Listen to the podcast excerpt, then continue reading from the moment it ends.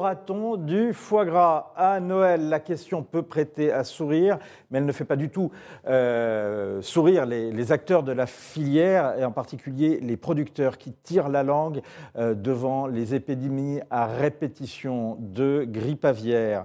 Le ministre de l'Agriculture d'ailleurs est sur place, et Marie-Pierre P., directrice du comité interprofessionnel des producteurs, va le rencontrer dans une dizaine de minutes. Elle est là juste euh, en direct avec nous avant. C'est le moment de lui poser les questions, en tout cas celles que vous aimeriez poser au ministre. Direction ensuite l'Ukraine, d'où revient euh, Patrick Saint-Paul, le rédacteur en chef du service international du Figaro, répond à vos questions et va nous dire ce qu'il a vu, ce qu'il a le plus marqué. Et puis pour finir, un beau livre, un très beau livre même, avec encore plus beau, euh, le témoignage de son auteur, André Vianney Espinas. Il est gendarme de haute montagne et il raconte les sauvetages les plus forts et parfois les plus tragiques dans le Mont Blanc.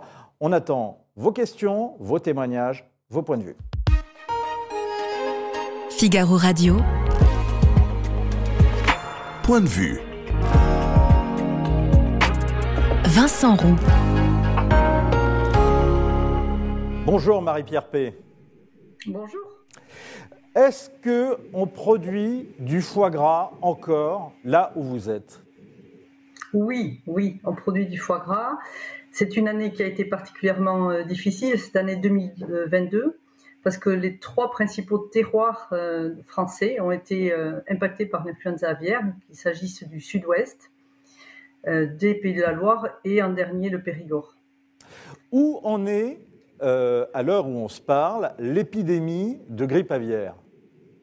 Alors l'épidémie qui a sévi ce printemps euh, s'est achevée, mais malheureusement le virus s'est endémisé cet été. Et contrairement à ce qui se passe les autres années, il n'a pas disparu, il s'est maintenu dans la faune sauvage.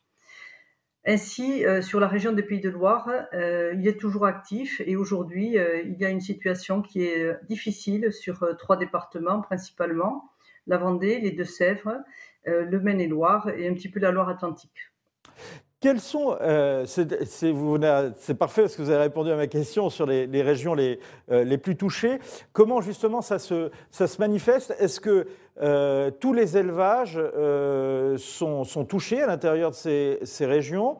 Et quand le virus apparaît dans un élevage, qu'est-ce qui se produit? Quand un virus apparaît, donc déjà l'éleveur euh, doit euh, alerter très très rapidement son vétérinaire, ce qu'ils font de façon la plus rapide possible, parce que les symptômes sont euh, des symptômes nerveux que les éleveurs savent identifier. Donc ils doivent donner l'alerte au niveau de leur service vétérinaire de façon à informer très rapidement dans le périmètre pour ne pas qu'il y ait de mouvement d'animaux et ainsi une, une propagation du virus qui se ferait d'élevage en élevage. Euh, donc euh, aujourd'hui, euh, le territoire du Sud-Ouest qui avait été impacté pour quatre ans, pendant quatre années, est malheureusement habitué à ces procédures. Mais c'est la région des Pays de Loire qui a été très sévèrement touchée pour toutes les volailles, pour les canards, pour les poulets, les dindes, qui a payé un lourd tribut ce printemps. Euh, il faut savoir que dès que l'on trouve euh, le virus sur une exploitation, il faut dépeupler cette exploitation. Dépeupler, euh, pardon, Marie-Pierre Dépeupler, ça veut dire quoi? Ça veut dire qu'il faut tuer les canards. Il faut sacrifier les animaux. Oui, voilà. parce que c'est la réglementation européenne et même internationale, parce que ce virus doit être une maladie réglementée au niveau international. Donc il faut absolument abattre les animaux, nettoyer, désinfecter et c'est une procédure très encadrée que doivent respecter euh, malheureusement les producteurs qui sont euh, touchés, qui sont victimes de, ce, virus. Euh, Marie-Pierre P., ça fait un certain nombre d'années qu'on parle de cette grippe aviaire, ça fait un certain nombre d'années qu'on entend parler justement de ce, pour reprendre vos termes, de ce dépeuplement des élevages. Est-ce que les, les, professionnels, et en tous les cas les autorités sanitaires, travaillent à des solutions de parade euh, pour, euh, pour euh, aider les éleveurs et puis pour faire face à cette situation qui a, Alors on peut parler d'une initiative. Voilà. Hmm. On peut parler d'une initiative qui a lieu en ce moment dans le sud-ouest. C'est ce que l'on appelle le plan Adour, qui expérimente une, une, un vide sanitaire synchronisé. Il faut comprendre que si le virus ne trouve pas à se multiplier dans les élevages, l'épizootie ne va pas se propager. Donc les professionnels, tant de la filière du foie gras que de la filière de la volaille, se sont organisés pour euh, avoir dans les communes qui sont les plus denses en élevage avicole euh, leurs bâtiments vides. Ainsi, on espère que on évitera une épizootie dans le sud-ouest, mmh. ce qui est effectivement très attendu parce que il y a beaucoup de détresse chez les professionnels et d'inquiétude. Alors certains, ça c'est le premier point. Voilà. Certains comme il y a une attente oui, pardon, je vous, écoute. Eh, on va revenir peut-être sur, sur, sur ce. On va peut-être faire un arrêt, pardon, sur, ce, sur ça. Euh, certains, comme la Confédération paysanne, critiquent ces opérations de, de vide sanitaire. Euh, ils disent on subventionne l'arrêt de l'activité. Ah, c'est un peu difficile. comme je vous dis, le, euh, lutter contre une maladie qui est internationale et qui est surtout réglementée au plan international, il y a des règles, il faut les respecter. Quand on trouve le virus dans un élevage, il faut euh, dépeupler l'élevage. C'est la, réglementation parce qu'il peut y avoir quand même euh, des risques ensuite d'évolution de ce virus qui seraient dommageables mmh. pour, euh, au, niveau, au niveau mondial. Donc il n'y a pas le choix. Je pense que si on pouvait ne pas dépeupler les élevages pour les producteurs, ça serait vraiment une, une chose importante. Mais quand les animaux sont malades, c'est aussi douloureux de les voir malades c'est est-ce que euh, justement ces opérations de vide sanitaire ou bien ces opérations de dépeuplement ne sont pas euh, encore un excès euh, qui répondent à un excès en tous les cas, qui répond au à, à une surévaluation du principe de précaution? Non, malheureusement, parce que vous voyez bien euh, le territoire du bassin de la Tour, euh, dans le département des Landes, des Pyrénées-Atlantiques et du Gers, euh, malgré des, efforts très significatifs des producteurs pour des règles de biosécurité qui sont absolument draconiennes, on a, subi quatre fois cette influenza aviaire et cet hiver, les producteurs ont préféré ne pas mettre en production plutôt que de s'exposer à nouveau à ce virus dont on sait qu'il s'est endémisé cet été et le risque est à nouveau élevé. Donc mmh. euh, aujourd'hui, euh, on, est même force de proposition pour des solutions. Alors quelles sont les solutions que vous proposez vaccin. Voilà, en attendant la mise au point du vaccin qui est en cours effectivement d'expérimentation, euh, qui est aujourd'hui interdit au niveau européen, mais la réglementation européenne est en train d'évoluer et nous espérons que pour le printemps prochain, euh, les deux candidats vaccins qui sont en cours d'expérimentation aujourd'hui pourront être utilisés et ce sera un outil complémentaire pour lutter contre l'influenza aviaire qui, nous l'espérons, deviendra un mauvais souvenir. Il nous reste deux minutes, euh, Marie-Pierre P. Vous allez rencontrer Marc Fesneau. Qu'est-ce que vous allez lui demander? Qu'est-ce que vous allez lui dire? Ben, Je vais lui parler de la détresse de mes professionnels, euh, qu'il est important que l'État continue à accompagner la filière, mais les élevages avicoles en général, nous ne sommes pas les seuls impactés. Nos collègues aviculteurs également euh, paient un, lourd, tribut et à nouveau sur le territoire des Pays de la Loire, qui est une terre avicole par excellence. Et euh, il faut absolument qu'il annonce un accompagnement pour cette, ce nouvel épisode qui a démarré depuis le mois d'octobre sur ce territoire. Donc euh, voilà ce que je vais lui demander, qu'il soit au rendez-vous à nouveau pour accompagner et passer euh, ce mauvais moment pour euh, ces professionnels. Deux, réponses, deux questions, deux réponses courtes, s'il vous plaît, Marie-Pierre P. Première question, elle est posée par certains de nos internautes, et c'est une critique qu'on retrouve souvent. Ils vous accusent régulièrement, enfin, ils accusent euh, en tout cas la filière de maltraitance, notamment dans le gavage. Rico nous dit Eh bien, je pense que les oies préfèrent être abattues que gavées. non, mais écoutez, euh, c'est mal connaître en fait le, processus de fabrication du foie gras. C'est la reproduction d'un phénomène naturel qui existe euh, effectivement dans la nature. les palmipèdes ont une anatomie qui leur permet d'avaler des grandes proies, que ce soit des poissons. On le voit dans les documentaires animaliers. Hein. Euh, donc il n'y a aucune douleur, je veux rassurer. Et surtout, le processus d'engraissement du foie doit se faire en respectant strictement le rythme de digestion euh, des, canards et des oies. Sinon, si on maltraite l'animal, les produits ne sont pas bons. Et je veux rassurer tout le monde, euh, pour faire des produits d'excellence comme sont le foie gras, il faut bien traiter les animaux. Et le mieux, vraiment, c'est d'aller voir les exploitations et de rencontrer les producteurs. C'est parce que la meilleure explication vient des producteurs. Combien de producteurs vivent du, de la production de foie gras? Nous avons 4500 agriculteurs hein, qui vivent de cette production et cela, la filière représente 100 000 emplois directs et indirects entre les salariés des entreprises, parce que c'est un travail qui est très manuel, qui reste artisanal, où l'intervention de, de la main de l'homme est importante à tous les stades. Donc nous sommes vraiment un vecteur d'emploi important pour ces régions, hein, les régions qui sont productrices. Y aura-t-il du foie gras à Noël? Oui, il y aura du foie gras Noël. Euh, les marques ont travaillé pour faire des unités euh, euh, qui soient plus petites pour que l'on puisse partager, puisqu'on l'a vu, la production a fortement baissé cette année. il y aura du foie gras, moins que d'habitude, mais il y en aura quand même pour tout le monde, pour qui voudra avoir son petit foie gras. Et le foie gras, c'est un peu le, produit iconique des fêtes de fin d'année. Hein. Avant de vous laisser partir, la question de Nicole, est-ce qu'il est vraiment justifié de tuer des élevages entiers, même là où il n'y a pas de virus? Alors, c'est une procédure qui euh, peut être appliquée, parce que pour éviter que le virus se propage d'élevage en élevage, il est euh, recommandé, dans certains cas, de dépeupler les élevages dans 1 km ou 3 km autour de l'exploitation qui est touchée par le, foyer. Donc, euh, ça évite d'avoir une propagation euh, beaucoup plus importante en dépeuplant préventivement. C'est une des mesures. Merci beaucoup euh, Marie-Pierre P.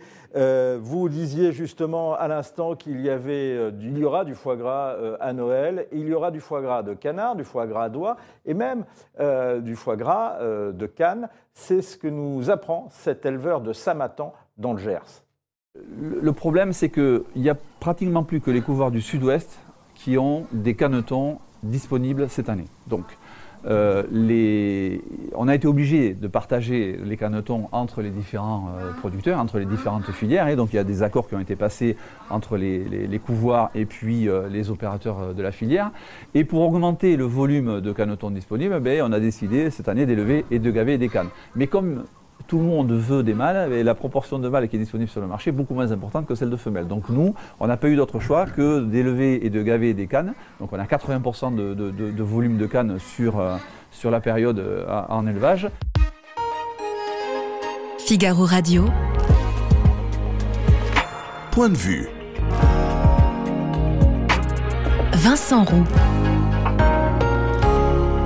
Alors, on va passer à un autre sujet. Comme promis euh, dans le sommaire, on va aller euh, s'intéresser à ce qui se passe en Ukraine. Il n'y aura pas de fête cette année. Il n'y aura pas de trêve euh, non plus, trêve de Noël, de trêve de Dieu. C'est ce qu'a répété en tout cas ces dernières heures Vladimir Poutine. Emmanuel Macron a annoncé d'ailleurs une reprise de contact sur ce sujet avec le maître du Kremlin. On l'écoute. C'est pour moi le sujet aujourd'hui le plus urgent c'est deux choses. La première, c'est de continuer à appeler à une trêve des bombardements et des attaques par drone. Il y a eu beaucoup d'appels à la trêve au cessez-le-feu, mais avec beaucoup d'ambiguïté, parce que quand on appelle à la trêve ou au cessez-le-feu, vous demandez aussi aux Ukrainiens d'arrêter leur contre-offensive et de libérer leur territoire. Ce qu'on a réussi à affiner, ça a été pour moi un des points importants de la discussion que j'ai eue il y a deux jours avec le Premier ministre du Cambodge à Paris, c'est que nous avons ensemble, lui en tant que président de l'ASEAN, appelé à la demander la cessation des bombardements et des attaques de drones de la Russie. Et je voudrais que sur ce sujet, en tout cas sur cet appel à la trêve pour les semaines à venir, on arrive à convaincre certaines puissances, la Chine, l'Inde et d'autres, de nous rejoindre et de mettre la pression sur la, Russie. Et donc je compte appeler sur ce sujet le président Poutine parce que très clairement ces attaques sont d'une nature différente, je le dis depuis ces semaines où ça a commencé, parce que une bonne partie d'entre elles, ce sont des crimes de guerre. Elles s'attaquent aux infrastructures civiles, aux civils eux-mêmes. Bonjour Patrick Saint-Paul. Bonjour. Euh, pour l'instant, euh, il n'y a pas de trêve et les bombardements continuent. Non, il n'y a pas de trêve, d'autant plus que le Noël était le, 6 janvier euh, à la fois en Russie et en Ukraine. Donc, mais il n'y aura pas de trêve en janvier non plus. tous, les, tous les officiers que j'ai rencontrés sur le terrain m'ont confirmé que la, la, guerre continuerait pendant l'hiver et on voit bien avec les bombardements massifs de la Russie sur les infrastructures euh, euh, énergétiques euh, ukrainiennes que voilà, ce qu'ils veulent, c'est plonger l'Ukraine dans, le noir et dans le froid pour, les, pour les fêtes et pour, pour leur casser le moral et pour les pousser à, non pas à négocier, mais à une, à une, réduction, à une reddition, en fait. Alors, c'est justement ça qui est intéressant quand on lit toute la série de reportages que vous avez écrits depuis trois semaines, ces trois dernières semaines où vous avez été euh, en Ukraine. Euh, il y a euh, plein de choses, plein de questions qu'on se pose quand on lit vos, récits, que je recommande d'ailleurs à, nos, internautes s'ils ne l'ont pas fait. C'est que dans, cette stratégie, on, parle souvent du froid, on parle souvent de- des attaques contre les infrastructures. D'abord, première question. Est-ce que vraiment le froid et est-ce que l'hiver peut marquer un tournant euh, dans, cette, guerre et peut freiner la contre-offensive ukrainienne? Euh, au contraire, je pense qu'elle peut l'accélérer puisque euh, l'automne correspond à une période de pluie avec des boues torrentielles qu'on appelle la rasputitsa. L'hiver, au contraire, permet- de geler les sols, ce qui facilite le déplacement des, chars et des véhicules de transport de, de troupes. Là, on voit qu'en ce moment, euh, les, les- les Russes consolident leur, leur ligne un peu partout, à la fois dans le, dans le sud et dans la région euh, du Donbass aussi, notamment sur le front de Bakhmut, qui est le front le Où plus vous avez violent. été euh, Ça- où j'ai passé plusieurs jours. Euh, et donc, je ne pense pas, on, on va peut-être a- assister à un ralentissement des combats, mais alors tous les belligérants des deux côtés, et hein, les, les officiers, les généraux que j'ai rencontrés, et les, les colonels, disent que ça va continuer pendant euh, l'hiver euh, et que euh, les Ukrainiens d'ailleurs pensent qu'ils ont un avantage sur leurs adversaires à, tirer de cet hiver qu'ils sont mieux équipés. Ils ont reçu des équipements, notamment des vêtements chauds pour, pour l'hiver, dont sont dépourvus apparemment les troupes russes. Et puis les armes fournies par les Occidentaux leur, leur donnent aussi un avantage pendant l'hiver sur, sur les Ukrainiens. Donc ils n'ont pas l'intention, ils ont, je, ne sais pas si on assistera à une grande poursuite de la contre-offensive. L'objectif pour, euh, pour, les Ukrainiens est de prendre la ville de Militopol dans le, dans le sud, ce qui permet de casser la ligne logistique des, des Russes qui, qui vient de, de- de Crimée et qui longe le Dniepr pour remonter jusque vers le nord-est du pays. Et ça permettrait aussi de, de, hum, scinder le front en deux parties et donc de faire des manœuvres avec les, avec les, les chars et les blindés entre les troupes euh, russes. Donc ça, le- le- en fait, l'état-major ukrainien euh, dit que ça, ça- ça- ça doit se passer euh, dans le courant du mois de janvier ou début février. Qu'est-ce voilà. qui vous a le plus euh, frappé au cours de ce nouveau séjour? Alors, ce qui m'a frappé, euh, ce, que je n'avais pas vu avant, parce que j'étais, euh, lors du précédent séjour, uniquement à Kiev, parce que j'étais juste au début de la guerre et c'était la bataille de Kiev, tout, se passait un peu là-bas. Euh, et là, ce qui m'a frappé, c'est à quel point la technologie joue un rôle crucial dans cette guerre. Euh, L'utilisation des drones, j'étais notamment avec une unité d'artillerie euh, qui, repère ses cibles euh, grâce aux drones et qui sont en lien direct grâce au téléphone satellitaire Starlink, qui reçoivent des images des drones sur, leur tablette pour repérer les cibles et pendant les frappes pour corriger les tirs et aussi pour voir le résultat des frappes. Et je crois que c'est un peu une première dans les, des, des- des- des- conflits euh, modernes. On n'a jamais euh, assisté à, ce genre appelle, de choses. ce qu'on appelle dans le jargon militaire euh, la, la guerre Big Brother, c'est-à-dire qu'on voit quasiment en temps réel. On voit tout en temps réel. ouais. en temps réel. Et ça, c'est vraiment quelque chose de frappant. Euh, une chose frappante également aussi dans vos récits, c'est la guerre religieuse. Euh, alors, entre gréco-catholiques d'un côté et orthodoxes de l'autre, bon, ça c'était euh, le classique, on allait dire, euh, de l'Ukraine, même si tout est grec et, slave, il y a les catholiques et les orthodoxes, mais il y a également maintenant la guerre à l'intérieur des orthodoxes même. Il y a cette scène étonnante que vous racontez dans un, dans un monastère de soldats ukrainiens qui prient pour le patriarche de Moscou, le patriarche Kirill, qui, lui, a béni euh, les, euh, les, euh, les Russes et les soldats russes. Alors, c'est pas tout à fait comme ça, en fait. C'est Ah bah, c'est comme le, ça que vous le le, racontez. le- le pape qui disait la messe, qui, qui- qui a prié pour, euh, pour Kirill. euh, et vous dites les et- soldats, et à ce les moment, soldats ba- baissent la tête. s'inclinent. Toute l'assistance s'est inclinée et je pense que c'était par, par, par- par respect pour Ouais. l'assistance plus que pour Kirill euh, réellement, puisque Kirill euh, est- a, a- a- a- a béni les, les troupes euh, russes, y compris après les, les massacres de, de, de Boutcha, d'Irpin et, et, et d'Izium. Donc je pense qu'ils ont assez peu d'affection pour, euh, pour Kirill dans l'armée ukrainienne.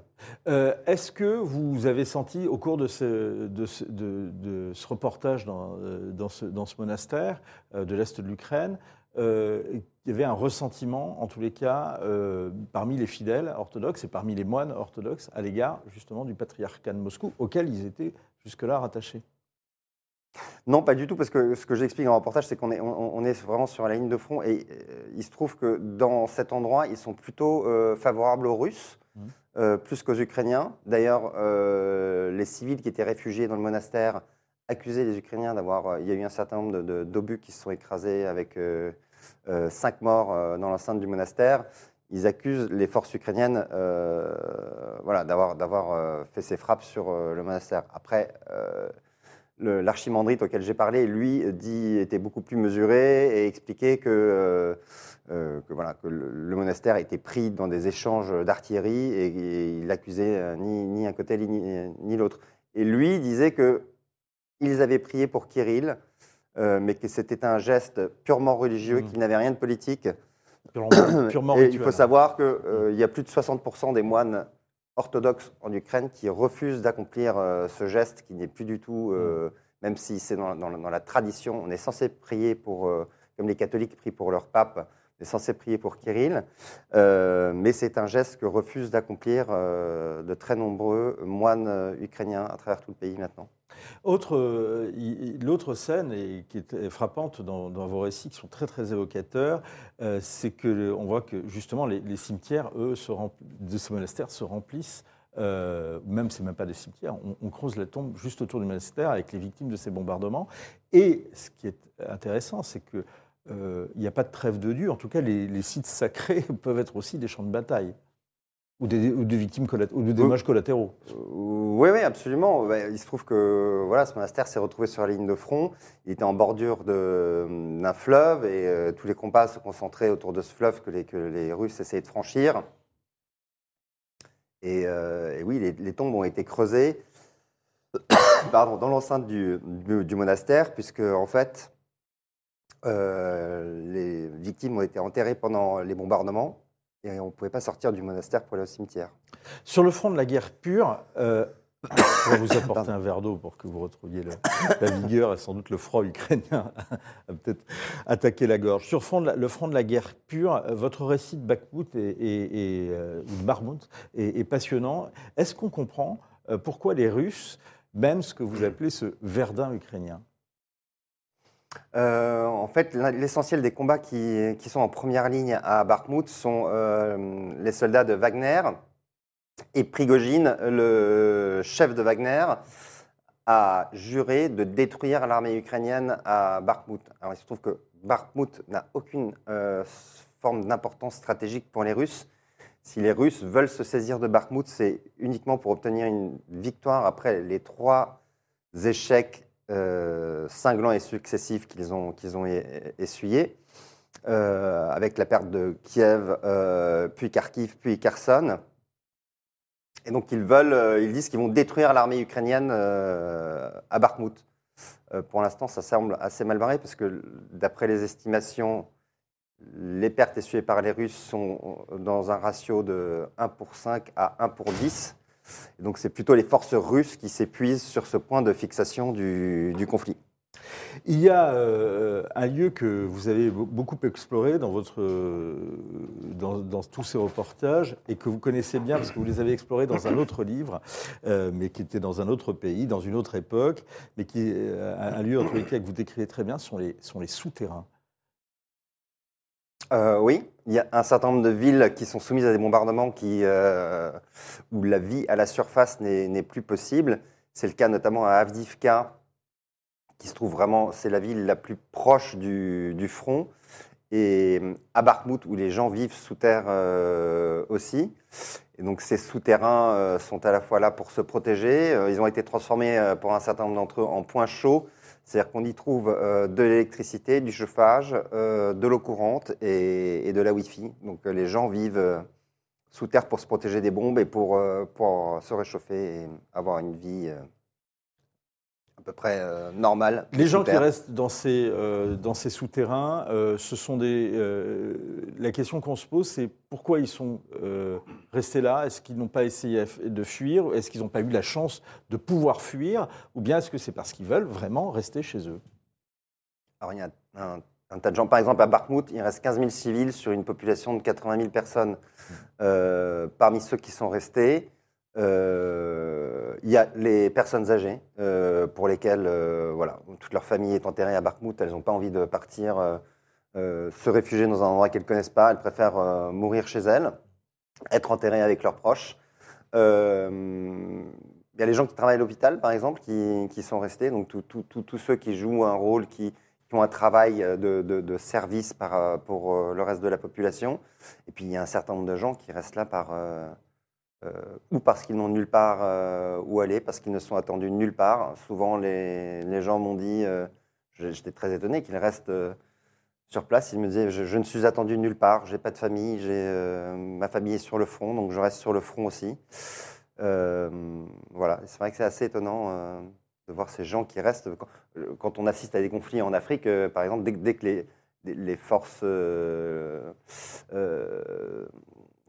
euh, euh, Des- entrent dans, en- dans une dans, dans région, tout, tout le monde prend la pousse d'escampette et, et, et fuit. Et là, vraiment, c'est pas le cas. Il y en a aussi qui restent par euh, idéologie pour euh, montrer aux Russes qu'ils sont là, pour que si les Russes viennent, pour leur dire qu'ils ne sont pas chez eux et que ce territoire est l'Ukraine. C'est ça qui est assez frappant dans tous ces reportages qu'on observe quand même depuis le, depuis, euh, depuis le début de la guerre. C'est certains disent cette résilience, enfin, en tous les cas, cette, force, cette mobilisation euh, de la population euh, ukrainienne et que vous décrivez vraiment euh, en détail et de façon bien entendu passionnante. On a le sentiment d'une unité très forte des Ukrainiens, en tout cas de loin, de Paris, on est assez loin de la ligne de front. Les citoyens ont oublié la corruption des dirigeants, la dénonciation des élites qui les ont mis souvent dans la rue et en tous les cas euh, les ont conduits soit à ne pas voter aux élections ou bien à dégager les, les- les élites euh, qui, étaient au pouvoir. Alors, ils n'ont pas du tout oublié. Ils en parlent, c'est dans toutes les conversations. Euh, en fait, le héros national et euh, le, le commandant en chef de l'armée, Valéry Zaloujny, euh, qui est beaucoup plus populaire dans le pays que, Que Zelensky. que Zelensky. Et quand on demande aux gens pourquoi, ils disent ben, justement parce que Zelensky est un politicien et qu'on associe dans ce pays euh, la corruption à la politique et que Zaloujny est un militaire et qu'il est là pour défendre le pays. Euh, ce qu'ils disent aussi, c'est qu'aujourd'hui, c'est le temps de la guerre, euh, que ce n'est pas le temps des divisions et de, la chasse à la corruption, mais que ce sera une priorité, euh, que ça doit être une priorité euh, Une fois la dès que la guerre sera finie. Euh, Il y a un autre, une autre zone de front, en tous les cas, que, que vous, êtes- vous êtes, vous êtes rendu d'ailleurs, ce sont les usines, c'est l'industrie. Et ce qui est assez frappant aussi, c'est que les responsables de ces sites ou de ces entreprises tiennent encore et, se disent prêts euh, donc, à repartir et, et- et à reprendre, à faire remarcher ces, ces industries. Oui, alors notamment dans, l'industrie euh, de la métallurgie, euh, un certain nombre de sites ont dû fermer ou à cause des bombardements ou parce qu'il n'y a plus d'électricité pour faire fonctionner les usines. Euh, mais alors, ils font tout le nécessaire pour pouvoir rouvrir le plus vite possible. Euh, lorsque, par exemple, sur Avdiska, sur la ligne de front, là, c'est pas non seulement il n'y a pas d'électricité, il n'y a plus de gaz puisque le, le pipeline a, été bombardé et, euh, et le site est bombardé à longueur de journée. Donc là, ils ne peuvent pas raisonnablement rouvrir avant la fin de la guerre. En revanche, euh, à, Cri- à où je me suis rendu aussi, un peu plus au sud de la ligne de front, euh, là, les, usines euh, d'exploitation, en fait, ce sont des mines de, lignite, euh, sont prêtes à rouvrir dès que le courant sera rétabli. Le problème, c'est que les Russes bombardent sans cesse les installations électriques et que c'est aussi une guerre contre l'industrie et l'économie ukrainienne. pour mettre à genoux le pays. Un reportage qui donne également le froid dans, un froid dans le dos. Cette fois-ci, ce sont les accusations de rapt d'enfants par les Russes à Kherson. C'est quelque chose qui était, euh, c'est quelque chose qu'on n'avait pas vu euh, jusqu'à présent. c'est ça C'est quelque chose qui se répète dans toutes les villes euh, où passent les troupes russes. Mhm. On a entendu parler euh, à Kherson, pas à Kiev, puisque les, les- les Russes ne sont pas, sont, sont pas entrés euh, dans la ville. À Kharkiv, il y a eu beaucoup, beaucoup de cas. Et d'ailleurs, c'était plus. Il y a déjà des, associations, des ONG euh, qui travaillent sur le sujet à, Kharkiv. euh, et c'était un peu plus compliqué de faire ce reportage à Kherson parce qu'il n'y a plus aucun service municipal qui gère ces questions, puisque tout le personnel de la municipalité euh, a déserté la ville. Il reste six employés de la municipalité sur 600. Euh, donc c'est très difficile d'obtenir des chiffres fiables. En revanche, les troupes russes sont allées dans plusieurs orphelinats pour faire des rapts d'enfants, au moins une cinquantaine d'enfants dans, dans les orphelinats. Ils ont essayé d'enlever des, des orphelins euh, qui étaient euh, dans un hôpital où ils se faisaient soigner parce qu'ils avaient des problèmes de santé assez euh, sans, sans gravité. Et les médecins, sachant que les Russes étaient en route pour l'hôpital pour, pour enlever neuf enfants, ont décidé d'intuber quatre enfants sur les neuf sans, aucune, euh, sans aucun motif médical, mais dans l'unique but de démontrer aux Russes qu'ils n'étaient pas transportables. Euh, et par ailleurs, il y a un autre phénomène qui est euh, les camps de vacances proposés aux enfants ukrainiens, dans lesquels on fait venir des enfants ukrainiens et dans lesquels des parents ukrainiens envoient leurs enfants pour, voilà, parce qu'ils pensent leur offrir des, vacances loin du front. Euh, et il se trouve qu'à Kherson, euh, on estime entre 7 et 10 000 enfants qui sont partis euh, et qui ne peuvent pas re- revenir, qui sont bloqués de l'autre côté de la ligne de front, avec des parents qui essaient d'aller récupérer leurs enfants et qui sont obligés de contourner euh, le front en passant par des, par des pays euh, voisins. Les hommes n'ont pas le droit de voyager, donc les femmes euh, doivent y aller seules, donc c'est extrêmement compliqué. Le pillage de la ville aussi, hein, c'est qui est très frappant. C'est ce, qui vous a- c'est ce qui vous a le plus marqué quand vous êtes allé à Kherson? Non, mais c'était un des faits marquants de voir que c'était pas que c'est pas uniquement des soldats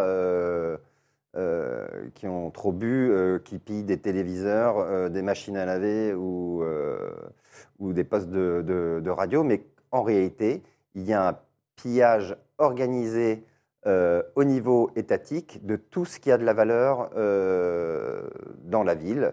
Donc le matériel, ag- le matériel agricole, euh, les- le matériel des usines, le matériel des hôpitaux et tout ce qui a euh, une valeur culturelle, et notamment euh, les, les- les ossements de Potemkin, qui, qui est le fondateur de la ville de Kherson et qui est- était donc euh, enterré dans la cathédrale Sainte-Catherine de Kherson. Et, euh, et les soldats russes sont venus pour, euh, pour emporter ces ossements. Et donc, ils sont re- les, les ossements de Potemkin, qui étaient à Kherson, sont actuellement en Russie. sont actuellement en Russie. On sait où Potemkin est, est- est, euh, l'un des euh, héros euh, de Vladimir Poutine, dont, qui, a, qui a cité le nom de Potemkin avant l'invasion. Euh, et Potemkin est l'inventeur du concept de la Novorossia, qui est en fait cette bande de territoire qui court euh, de, la, de la mer Noire jusqu'à la Transnistrie, donc jusqu'à la, Moldavie, et toute cette bande de terre que, comptait conquérir euh, Vladimir Poutine. Les Russes, euh, à vous dire, on comprend, n'ont pas gagné la guerre, sont loin pour l'instant de l'avoir gagnée, apparemment. Et il y a une guerre qu'ils n'ont pas gagnée, une bataille qu'ils ont vraiment perdue, quand on vous lit, en tout cas, c'est la bataille. Ils n'ont vraiment pas gagné la bataille des cœurs et des esprits. hein. Euh, non, pas vraiment, parce qu'ils ont réussi à se mettre euh, à dos, en réalité, tout le monde euh, russe qu'ils prétendaient défendre. Et on le voit très bien, justement, dans, ces monastères, où, en fait, ils étaient, ils étaient complètement acquis à la Russie, puisqu'ils dépendent du, patriarcat moscovite, et, à force de crimes et, hum, commis d'exactions et de crimes de guerre commis avec la bénédiction du patriarche Kirill, euh, en, réalité, ils se détournent de Moscou parce qu'ils ne, ne peuvent plus du tout euh, sanctionner, enfin, couvrir ces crimes euh, en réalité. Bien sûr, vos récits sont à retrouver sur euh, le site du Figaro et euh, sur le site du Figaro également un dossier hein, spécial Ukraine avec les récits des envoyés spéciaux, Margot Ben actuellement sur place, et la situation que l'on suit heure par heure. Restez avec nous. Un très beau témoignage pour finir, celui d'un gendarme d'un corps absolument impressionnant. Les pelotons de gendarmerie de haute montagne, au-delà de leur prouesse, il y a une passion, une passion qu'ils partagent notamment avec un écrivain bien connu, Sylvain Tesson, celle de la neige et de la montagne, bien sûr. la montagne et la neige et l'altitude et l'effort combinés ont opéré ce grand lavement intérieur que je formule autrement. Euh, il y a quand même un point, un point de la vie où peut s'annuler euh, ce recours permanent euh, au projet, à l'avenir et aux promesses, et cet arrimage permanent au regret, au remords et au mmh. souvenir. Mmh. Et ce point de contact, produit par l'effort et le mouvement dans la neige, c'est le ski de randonnée. C'est ça que moi j'appelle le mmh. blanc. C'est une patrie, c'est un état, c'est une substance. Et quand on l'a vécu comme je l'ai fait aussi profondément, je, je sais où se trouve je sais où se trouve pour moi le moyen de revivre ça mm. et d'être à nouveau lavé et de devenir plus blanc que neige, c'est-à-dire de flotter dans l'oubli. Bonsoir André Vianney-Espinas. Vous êtes un, gendarme d'élite, ceux qui vont secourir les euh, rescapés en montagne. Euh, on va y revenir. Mais vous êtes comme euh, Sylvain Tesson, vous êtes un adepte du ski, de, ski de randonnée? Tout à fait, c'est une, une, passion que je partage avec Sylvain Tesson, probablement au même titre que la lecture. Alors, effectivement, vous écrivez l'écriture et vous racontez extrêmement bien euh, ces euh, récits, de ces, secours, ces opérations de secours au Mont Blanc. Euh, il n'y a pas qu'au Mont Blanc, hein, d'ailleurs, parce qu'on commence dans ce livre dans les, dans les Pyrénées, dans le mythique pic du Vignemal, dans, la, dans la vallée de Gavarnie et Cotteret. Euh, est-ce que euh, vous racontez euh, une opération qui est bien particulière? C'est vous qui a été, qui a été secouru avec un de, vos, un de vos amis et vous dites que c'est très dur finalement d'être secouru puisqu'on a parfois honte d'être secouru. En effet, Ligne de vie donc, est un ensemble de sept récits, mmh. dont le premier est consacré à mon propre secours, mmh. Un petit peu une façon de se, présenter au lecteur, en commençant par, je dirais, peut-être mon plus bel échec, c'est-à-dire le, fait que j'ai une expérience en montagne assez douloureuse au Vignemal, puisque notre cordée a échoué, euh, mon camarade a été blessé. Euh, mais le thème qui, euh, se dégage à travers tout, ce récit est aussi celui de la vocation, c'est-à-dire que, que, de cet échec, bah, finalement, est né profondément au fond de moi le, désir de servir en, dans le secours en montagne. Alors justement, c'est intéressant parce que vous, vous êtes un étudiant parisien à l'origine et euh, comment vous êtes reconnu? Comment vous avez eu euh, envie de devenir euh, un homme des montagnes? Ce que vous n'étiez pas, visiblement, en tout cas, ce que vous racontez au départ. Alors, je me permets une toute petite correction. Étudiant parisien à temps, mais Cantalou d'origine. Et donc, c'est vrai que pendant toute mon enfance... C'est pas les plus hautes montagnes. Non, c'est pas Elles, les plus doivent être les plus belles, c'est ce que disent tous les Cantalous, mais, mais, mais, mais, pas les plus hautes. Et de fait, pendant toute mon enfance, sans pratiquer l'alpinisme, la randonnée en montagne était, et le décor de la montagne mmh. m'était assez naturel. Euh, il a fallu une petite impulsion, effectivement, qui s'est passée euh, lorsque j'étudiais euh, à Paris, pour déclencher cette passion assez dévorante de, l'alpinisme et de la montagne. Sept récits, hein, vous, vous, le dites, tous sauf un sont donc au Mont Blanc. Est-ce que ces sauvetages sont votre quotidien? Sont-ils plutôt exceptionnels? Alors, je le mets à l'imparfait puisque j'ai quitté le peloton de gendarmerie de haute montagne de Chamonix euh, cet été.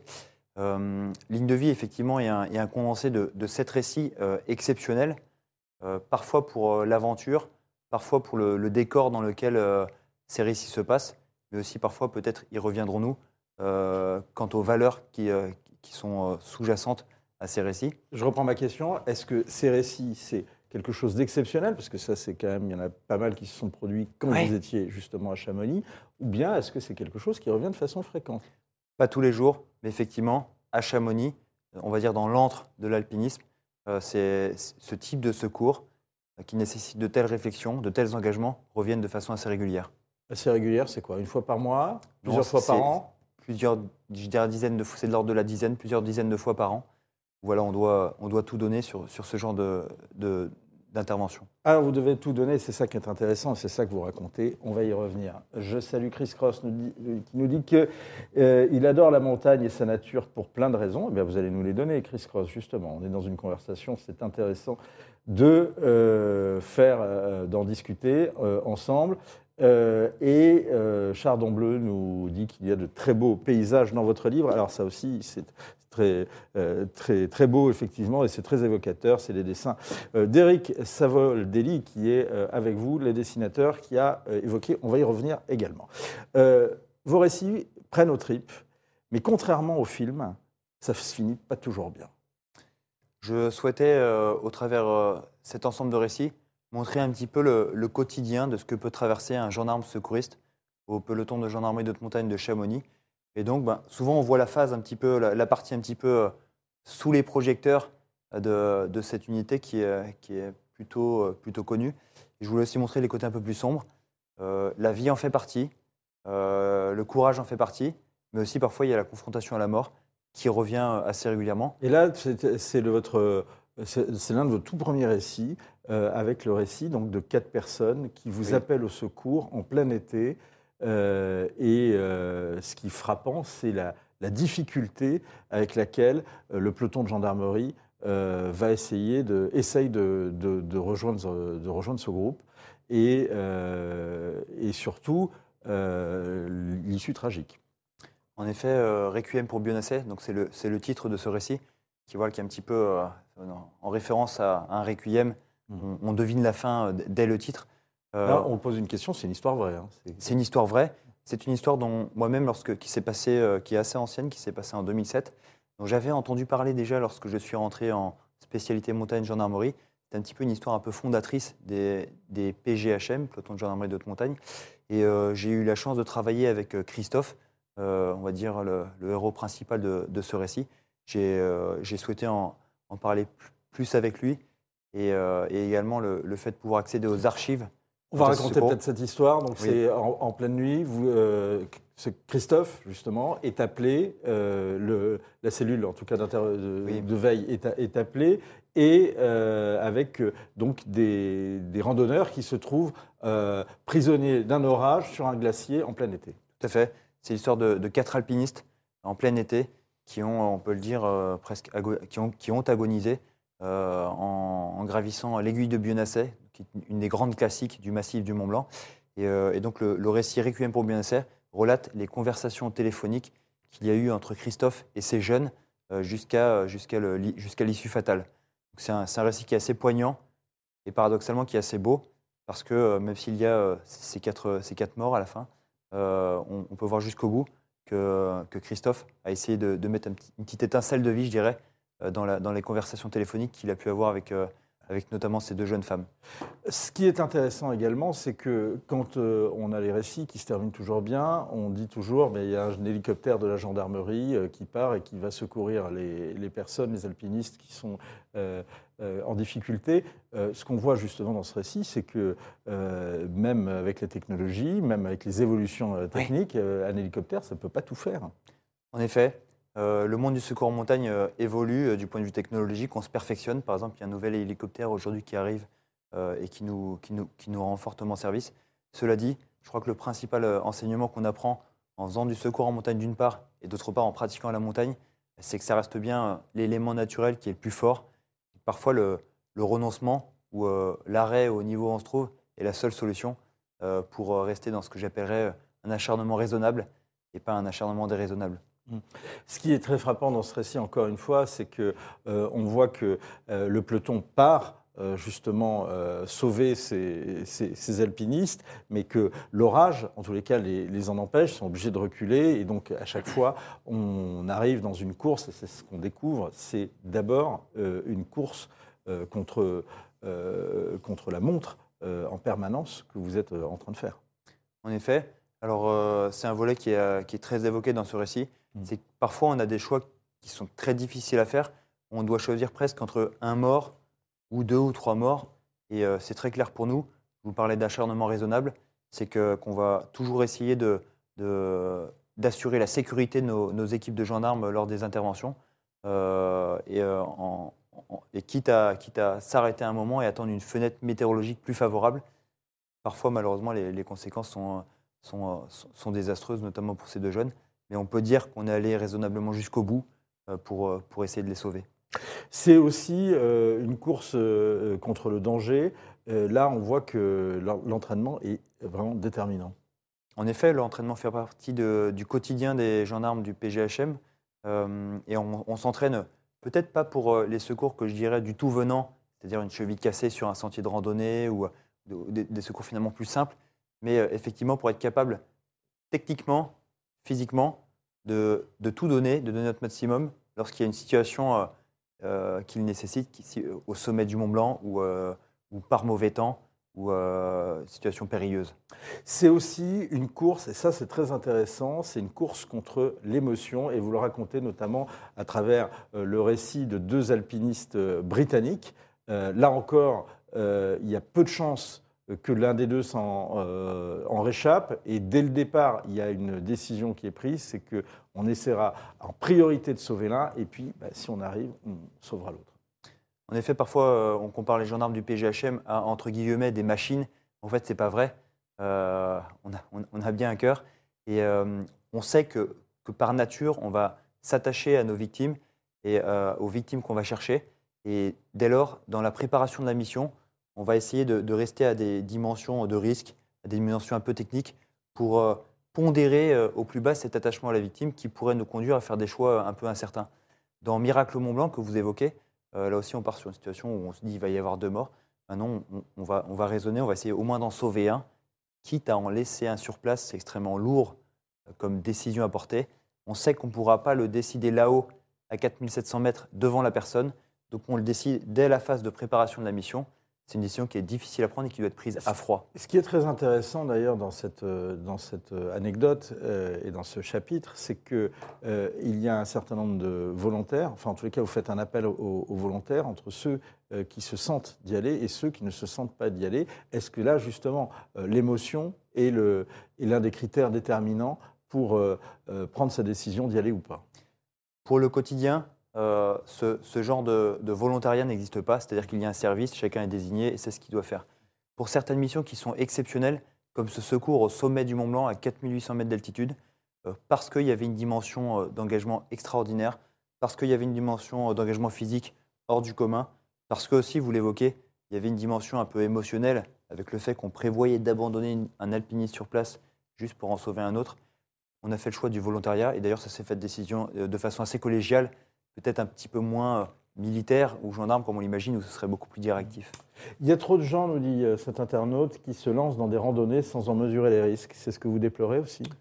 Écoutez, euh, le, le seul phénomène qu'on pourrait euh, souligner est celui qu'on appelle euh, le- les bloqués techniques. Mm. Euh, ce sont, on constate pas forcément de gens pas équipés, ça c'est ça, c'est plutôt un préjugé, mais plutôt des, des- des gens qui se mettent dans une situation telle qu'ils ne peuvent plus ni monter ni descendre.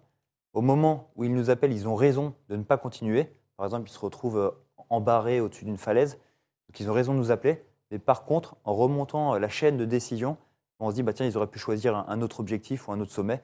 Là, effectivement, parfois, on constate que les gens présagent un petit peu de, de leur niveau, mais ça reste pas non plus la majorité des secours. On a un certain nombre de, de planches hein, qui circulent depuis le début de cette, de cette émission, qui sont des, euh, des extraits hein, de, de votre livre, hein, qui sont tirés de votre livre. Euh, Il y en a une que vous avez appréciée, enfin que vous nous avez demandé de, mettre en valeur, qui s'appelle Le regard. Pourquoi? Oui, alors le regard, euh, quand on, quand on s'apprête à lire Ligne de vie, quand on lit Peloton de gendarmerie de montagne de Chamonix, on se dit, euh, voilà, on va avoir un livre, un livre d'action, un livre euh, en haute montagne, ça va être impressionnant. Euh, je voulais vraiment que Ligne de vie soit illustrée avec des peintures et non pas des photos, par exemple, parce que euh, je trouvais qu'il n'y avait pas de façon plus, belle que de représenter euh, finalement la tempête et la mort, et de en même temps plus pudique et plus respectueuse pour ces, pour ces quatre alpinistes. Il y a également, et c'est une question en fait qu'on se dit, euh, euh, enfin une question qui vient à, à l'esprit, ou une observation qui vient à l'esprit plus exactement quand on vous lit, euh, et vous avez justement voulu le rendre dans une de- des doubles planches avec tous les, les- les rep- avec les représentants de tous les, les points de vue, mécano, hélico, secouristes, victimes. C'est que Oui. c'est pas un métier euh, qui rend individualiste. En tout cas, on ne peut pas être individualiste si on fait ce métier. Tout à fait. Ligne de vie, c'est tout sauf une autobiographie. Mhm. C'est euh, un livre sur une équipe, une équipe de secouristes en montagne, une équipe de pilotes d'hélicoptères, de mécanos, de médecins, etc., etc. On voit le point de vue du mécanicien qui regarde euh, le gendarme qu'il est en train d'élitruyer euh, dans la face nord des Grandes Jorasses. Ça, c'est au milieu. Tout à fait. On voit le, point de vue, les yeux de la victime qui voit, qui voit euh, l'hé- l'hélico arriver et le sauveur au bout du fil, celui qui va le- l'extraire de, de, ce qui est pour elle un cauchemar. J'aimais bien cette, cette planche qui est quasi une BD, hein, euh, parce qu'on on voyait, euh, voyait tous les points de vue qui étaient représentés. J'aimais bien donc cette dimension de travail d'équipe. Euh, une dernière question, euh, puisqu'on disait que c'était une course, justement, tout à l'heure, vous dites, c'est une course, enfin, vous ne le dites pas, mais c'est ce qu'on se dit, c'est une course contre l'indécision. Euh, le facteur humain, dites-vous, explique souvent plus les accidents que le facteur montagne. Et ça, c'est ce que vous dit, justement, un, un témoin Oui. auquel vous rendez hommage en ce livre. En effet, ce livre se termine sur un hommage à un, un grand personnage de la montagne et du secours en montagne qui s'appelle Alain Iglesias, qui, euh, qui est décédé en, en mai euh, 2021. Et euh, donc c'était un ami, quelqu'un d'extrêmement fort qui, est connu pour avoir gravi plus de 105 fois l'aiguille verte. C'est le, le recordman mondial, on va dire. Et surtout pour avoir secouru plus de 1000 personnes. C'était vraiment quelqu'un d'extraordinaire, qui était tout petit par sa taille, mais qu'on admirait tous parce qu'il avait fait. Et euh, il, me disait que, c'était vraiment le, facteur humain euh, euh, qui, euh, conditionnait souvent nos erreurs en montagne. C'est-à-dire qu'on on prenait une mauvaise décision, on passait notre temps à rattraper euh, de fil en aiguille. Parfois, euh, ça fonctionnait, et parfois, ça ne fonctionnait pas, et, et au bout, il y avait l'accident. Les secours les plus durs sont ceux dont on garde les meilleurs souvenirs, ce qui vous dit également. C'est vrai, euh, on garde des excellents souvenirs des secours, où, entre guillemets, on en a bavé, qui se sont passés dans le mauvais temps, et, euh, et surtout qui se terminent bien. Voilà, et il y a aussi ceux qui se terminent mal. Ligne de vie, récit de secours au Mont Blanc. Oui, ce sont des histoires vraies, ce sont des histoires extrêmement édifiantes. C'est un livre passionnant, émouvant, avec de très belles qualités humaines. Bien entendu, c'est à s'offrir et c'est à offrir. André Vianney Espinas, Ligne de vie avec Eric Savoldelli et c'est euh, chez Les Étages. Voilà. Merci bien, merci, euh, André Vianney Espinas. Merci de nous avoir suivis. Point de vue, c'est fini. À très bientôt.